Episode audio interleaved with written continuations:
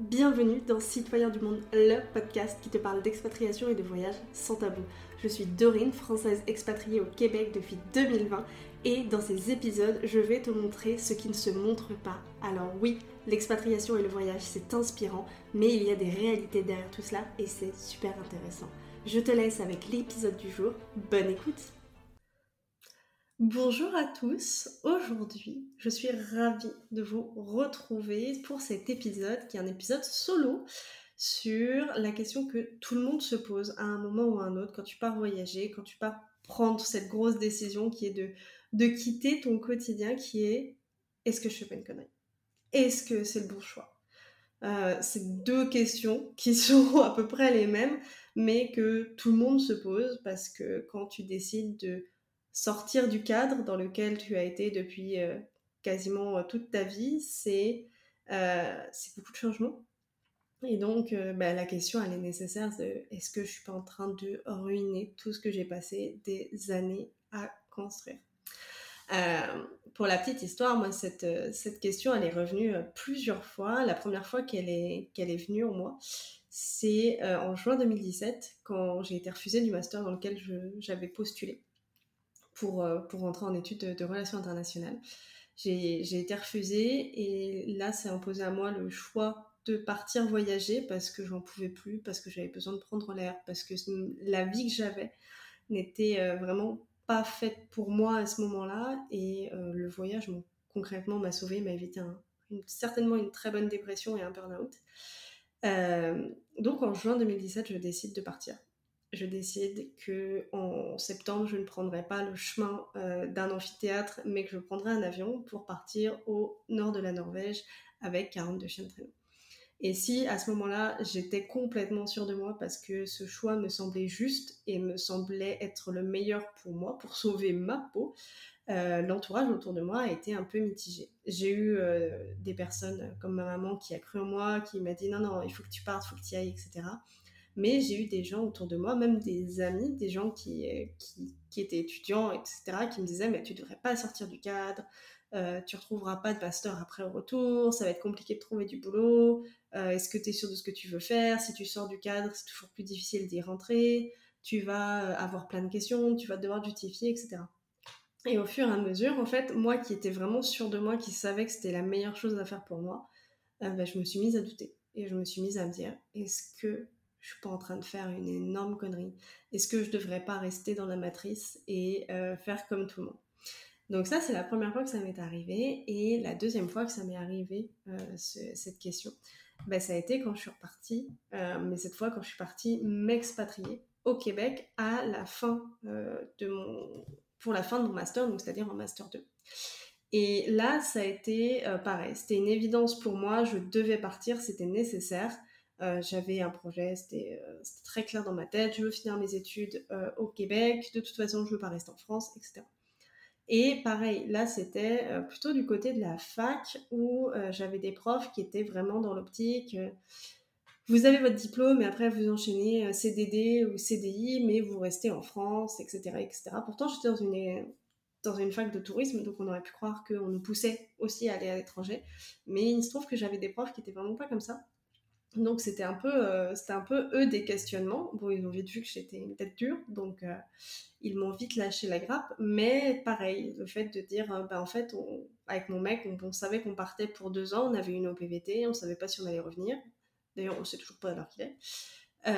ça a été des questionnements de mais vous êtes sûr mais si vous partez après vous voulez revenir travailler en France ça va être compliqué les gens ils vont pas vous faire confiance bref voilà, toutes ces questions-là, tous ces, voilà, ces interrogations-là, je les ai eues et j'ai eu envie de donner mes petits conseils aujourd'hui pour, euh, pour t'aider en fait si tu te retrouves un petit peu dans, ces questionnements, si tu as envie de partir et qu'on essaye de t'en dissuader, si toi au contraire plus tu arrives à l'approche de ton échéance et que tu doutes, ben voilà, je vais te donner quelques conseils pour essayer de vivre ça le mieux possible et euh, te rassurer. Déjà, euh, quand tu pars, généralement, c'est que tu as vraiment une bonne envie de partir et qu'il y a des choses de ton quotidien que tu ne veux plus ou tu as besoin de changer d'air. Moi, ce que je te conseille, c'est de mettre à plat tout ça sur un papier, de l'écrire. Euh, je te conseille de l'écrire, vraiment. Je trouve ça toujours plus impactant quand on écrit quelque chose plutôt que quand on le tape. Et euh, d'écrire, ok, qu'est-ce que je veux, qu'est-ce que je ne veux plus? Ne serait-ce que pour voir un petit peu, faire un état des lieux de où est-ce que j'en suis dans ma vie, qu'est-ce que je veux accomplir, qu'est-ce que je ne veux plus, quel type de comportement je ne veux plus, quel type d'environnement je ne veux plus, etc. Pour que tu sois vraiment euh, au clair avec toi-même. Parce que quand on prend une décision qui est aussi importante que celle-ci, il euh, faut être vraiment au clair avec soi-même, ne pas se mentir, ne pas être en déni. Tu as le droit de vouloir partir pour fuir. Il y a beaucoup de gens qui disent Ah, tu pars pour fuir, c'est nul, etc. Non, tu as le droit tu as le droit de vouloir aller prendre l'air parce que, euh, parce que ta vie à l'heure actuelle, ne te correspond pas, parce que tu fuis une situation que tu ne veux plus et que tu as besoin de t'éloigner pour euh, t'occuper de toi, pour toi sauver ta peau avant de sauver euh, celle des autres. Donc, la première, le bon premier conseil est de mettre à plat tout ce qui va et ne va pas pour faire un état des lieux de la situation. Le deuxième conseil que je te, que je, que je te propose, c'est de mettre en place, enfin mettre aussi sur le papier quelles sont tes peurs, quelles sont les peurs qu'ont ton entourage, de les écrire et surtout de trouver des solutions à ça. Par exemple, euh, moi quand je suis partie voyager toute seule, euh, le truc tout con c'était bah, je pars à l'étranger et mon anglais il est pas foufou, tu vois. Donc bah, j'ai peur de pas me faire comprendre. Ok, bah, dans ces cas-là, il y a peut-être certaines phrases que je vais apprendre par cœur. Ou alors, euh, je vais me mettre un gros coup de pied au cul et je vais, euh, ben, euh, je vais tryhard la, la, la, langue que je veux, que je veux, que je veux maîtriser pour être sûr de pouvoir me faire comprendre. Ça peut être, j'ai peur de pas me sentir en sécurité. Ben, dans ces cas-là, soit tu te renseignes beaucoup sur les endroits où tu vas, soit tu peux utiliser des applications pour donner ta géolocalisation ou des choses comme ça quand tu voyages seul et que tu es une nana. Je sais qu'il y a une application, je crois, pour pouvoir en fait je crois, faire du couchsurfing ou se rencontrer entre nanas pour avoir un espace plus, euh, plus safe. Donc voilà, mettre toutes tes peurs, toutes, toutes, toutes les peurs, toutes celles qu'on ton entourage, parce que généralement, quand nous, on n'a pas forcément de peur, qu'on qu'on sait qu'on part faire les choses pour nous et que, et voilà, on sait que ça va bien se passer et, et qu'on a confiance, c'est généralement les autres qui nous donnent des peurs auxquelles on n'aurait pas pensé. Euh, donc quand tu entends des choses, euh, note-les et surtout vois parce que des fois c'est des, des, très bonnes euh, c'est des choses qui sont justifiées en fait. Faut pas tout le temps rejeter la faute sur l'autre en disant t'es complètement paranoïaque mais simplement dire ok ben s'il y a telle chose qui arrive qu'est-ce que je pourrais faire? C'est quoi euh, c'est quoi que je dois faire? C'est quoi que je dois mettre en place? Quelles sont mes solutions mes plans A B C? Parce que tu verras que plus tu euh, plus tu prépares les situations merdiques plus tu, es prêt en cas de problème et généralement ça se passe aussi très très bien. C'est aussi un bon moyen de te rendre compte de ok ben, au final je risque pas grand chose. Parce que quand on se dit est-ce que je fais le bon choix, est-ce que je vais pas tout foutre en l'air, euh, tu sais quand, tu remets toute ta vie en question, c'est euh, des grands mots. C'est pas des choses concrètes. C'est pas est-ce que je vais pas tout foutre en l'air? En fait, qu'est-ce que ça veut dire tout foutre en l'air? Est-ce que euh, ça veut dire que tu vas perdre ta famille? Est-ce que tu vas, ça veut dire que tu vas euh, briser une relation? Est-ce que ça veut dire que tu vas briser une carrière? Est-ce que voilà. Donc, faut mettre vraiment les mots justes, décrire très précisément ton problème pour trouver la solution adaptée. Par exemple, euh, imaginons que tu as un emploi en CDI et que tu décides de tout plaquer pour, pour partir faire un tour du monde. Euh, bah, peut-être que la chose pour te rassurer, ça peut être de mettre en place une disponibilité pendant un certain nombre de mois auprès de ton employeur, trouver un accord et te dire, bah ok, bah, je mets X mois euh, ma carrière en pause, mais quand je reviens, j'ai quelque chose. Ou ça peut être, euh, bah, j'ai peur de claquer toutes mes économies, mais ça peut être, je budgétise il me faut à peu près, je sais pas, 10 000 euros pour partir, ben je, mets je fais en sorte d'avoir cet argent-là de côté. Euh, et je sais que cet argent-là, il part dans le voyage, peu importe comment. Mais quand je suis arrivée à telle réserve, eh bien, euh, je rentre ou je fais autre chose. Voilà, il faut vraiment mettre en place euh, ce genre de choses parce que quand tu pars dans le flou, c'est le meilleur moyen qu'il t'arrive des, problèmes en fait. Alors que quand tu as des, des, des, idées de ce qui peut t'arriver et, que donc tu t'es préparé à gérer les problèmes, bah, c'est quand même plus facile. Le troisième conseil que euh, je, te, je te donne aujourd'hui, c'est d'avoir des filins de sécurité. quand on part, que ce soit pour du court, moyen, long terme, surtout pour du moyen et du long terme, on sait que on met derrière nous, on décide d'abandonner des choses derrière nous, euh, physiques, des relations. Euh, des fois c'est pour le meilleur, des fois c'est pour le moins bon, mais on le sait. Euh, partir pendant un ou deux ans, faut pas se leurrer, ça va faire le tri dans tes relations. ça va faire peut-être un trou dans ton porte-monnaie, mais euh, voilà, il y a des choses qui vont se passer pendant euh, que tu vas partir. Tu vas louper certains événements, il y a des choses comme ça. Faut y être préparé et surtout, faut des filins de sécurité. Là, je pense vraiment en termes euh, financiers ou en termes d'administratif, de dire ben, s'il y a telle chose qui arrive, faut que j'ai une porte de sortie. Par exemple, je, connais des gens qui sont partis sur du long terme, quand je parle long terme, je parle déjà plus de six mois, un an. Euh, et en fait, ce qu'ils ont fait, c'est surtout de se dire, bah, en fait, si j'arrive à moins X euros, euh, moins de X euros, ça peut être moins de 3000 euros sur mon compte bancaire, peu importe où je suis dans le monde, je rentre. Ou alors, je trouve une solution très rapidement pour pallier ça. Simplement parce que euh, te retrouver à l'autre bout du monde sans argent pour pouvoir rentrer, sans argent pour pouvoir te payer des soins, sans argent pour pouvoir manger, euh, c'est pas agréable. Euh, oui, tu peux faire des choses avec très peu d'argent dans le monde, oui, et encore pas dans tous les pays, mais c'est pas une situation qui est confortable et c'est une situation qui n'est pas souhaitable dans 99% euh, des cas, voire 100% des cas. Donc moi, je te conseille de d'être très, encore une fois, très pragmatique et de te dire, ok, combien coûte globalement un billet d'avion pour euh, rentrer à la maison selon là où je suis? Faire une moyenne, de te dire ok, bah, par exemple si je rentre, euh, bah, si tu peux pas euh, arriver chez tes parents et te dire bon bah je vais être nourri, logé, blanchi pendant un petit moment histoire de me retaper, bah, ok, de combien d'argent j'ai besoin? Combien d'argent j'ai besoin pour, pour vivre pendant 1, 2, 3, 4 mois, 5 mois, 6 mois? À mon retour sans avoir à me stresser et te dire, ok, ben, cet argent-là, il doit tout le temps être sur le compte. Peu importe qu'il arrive, il doit être sur le compte. Et si tu te rapproches de cette limite, ben là, tu commences déjà à te réveiller. Parce que l'objectif n'est pas de rentrer en urgence parce que ça va plus du tout. C'est de te dire, ben, j'ai déjà prévu le coup dur. Et dans ces cas-là, ben, je peux faire face. Euh, exemple tout bête, mon ami Marie qui était, euh, qui était en, en Australie, euh, elle a dû changer de voiture à un moment. Euh, un 4x4, ça a un certain coût. En Australie, un 4x4, c'est quand même plus pratique quand tu vis dans le désert.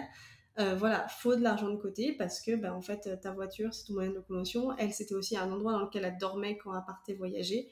Ben, il a fallu qu'elle le change. Ben, voilà, elle l'a changé. Faut avoir de l'argent sur son compte. Si tu pars, je sais pas, à l'autre bout de l'Asie et qu'il t'arrive quoi que ce soit et que tu dois rentrer, genre par exemple le Covid qui arrive et que tu veux rentrer près de ta famille parce que tu n'as pas envie de passer une pandémie à l'autre bout du monde dans un pays dans lequel tu connais personne ou t'es pas sûr des normes de sécurité ni quoi que ce soit, bah c'est bien d'avoir de l'argent sur ton compte pour pouvoir, sur un coup de tête, rentrer en cas de problème. Donc ça c'est pour le, euh, le côté financier. Il y a les dates butoirs aussi qui peuvent être très importantes et qui peuvent être aussi des filins de sécurité et des, des moyens de se rassurer. Là je pense surtout à la famille, euh, de dire bah ok bah je pars euh, pour X nombre de mois et pour tel événement, je dois être rentrée. Ça, c'est bien aussi. Moi, par exemple, je sais que ça avait beaucoup rassuré ma mère quand je lui ai dit, bah ok, bah, je prends un an. Et ce qui est sûr, c'est qu'à la rentrée d'après, je suis en France parce que j'avais déjà pour idée de reprendre mes études. Je voulais terminer, je voulais faire un master. Avec le recul, je me dis que ça m'aura pas servi à grand chose, mais c'est pas grave. J'aurais appris plein de choses et c'était une très belle aventure. Mais j'aurais très bien pu continuer, euh, développer les choses en autodidacte. Mais euh, voilà, elle savait que je partais et elle savait que je devais rentrer pour, euh, pour la rentrée d'après. Et c'était à moi de prendre en charge en fait euh, où est-ce que je voulais aller à la fac, de m'occuper de mes candidatures, etc. en filin de sécurité aussi, tu peux avoir en filin de sécurité qui peut être vraiment intéressant aussi, et là c'est vraiment plus pour du pratico-pratique, c'est d'avoir des papiers en double ou en triple, c'est des trucs tout con, mais euh, te retrouver coincé à l'autre bout du monde, euh, sans tes papiers d'identité, sans certaines choses, ça peut être très compliqué. Donc, euh, tu vois, au lieu de partir juste avec ton passeport, tu pars avec un passeport et une carte d'identité. tu fais faire des photocopies certifiées conformes que tu mets dans un drive ou quoi que ce soit, parce que c'est des choses qui peuvent être utiles si tu es à l'étranger et que t'as pas prévu ça. C'est compliqué.